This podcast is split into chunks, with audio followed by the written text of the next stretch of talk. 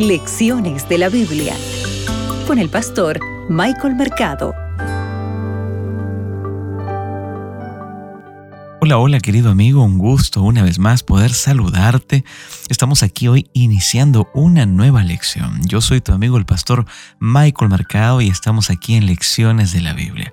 Para hoy, sábado 21 de mayo, iniciamos con el título de Jacob el Suplantador. Abre tu Biblia, que juntos escucharemos la voz de Dios. Hoy meditaremos en Génesis, el capítulo 27, el versículo 36. El texto bíblico dice lo siguiente. Y Esaú respondió, Bien llamaron su nombre Jacob, pues ya me ha suplantado dos veces. Se apoderó de mi primogenitura, y he aquí, ahora ha tomado mi bendición.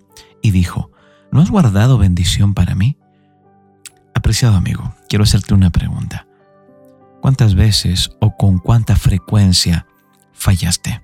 Tal vez le fallaste a alguien, tal vez te fallaste a ti mismo. Pero yo quiero preguntarte ahora, tal vez le fallaste en algún momento a Dios. Yo quiero que tú recuerdes algo importante.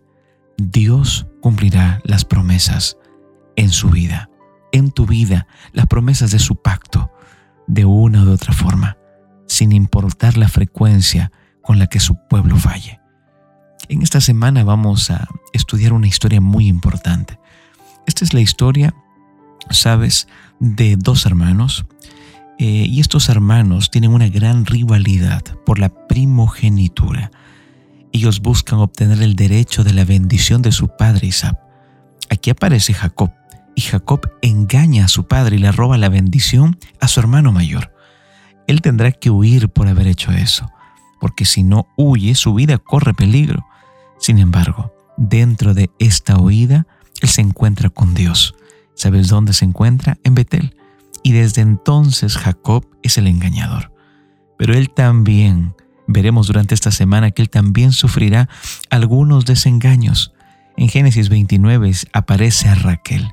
En vez de Raquel, a quien Jacob amaba, ¿sabes a quién le entregan? Le llevaron a Lea, que era la hija mayor, y él ahora tendrá que trabajar 14 años para poder ganarse a sus esposas. Pero acá viene lo interesante. Jacob también va a experimentar la bendición de Dios. ¿Sabes por qué? Porque en el exilio, en esta huida, él tendrá sus doce hijos y Dios aumentará su riqueza. Recuerda, tú puedes fallar, puedes equivocarte, pero Dios es un Dios de oportunidades. Que Dios pueda bendecirte. Acabas de escuchar Lecciones de la Biblia con el pastor Michael Mercado.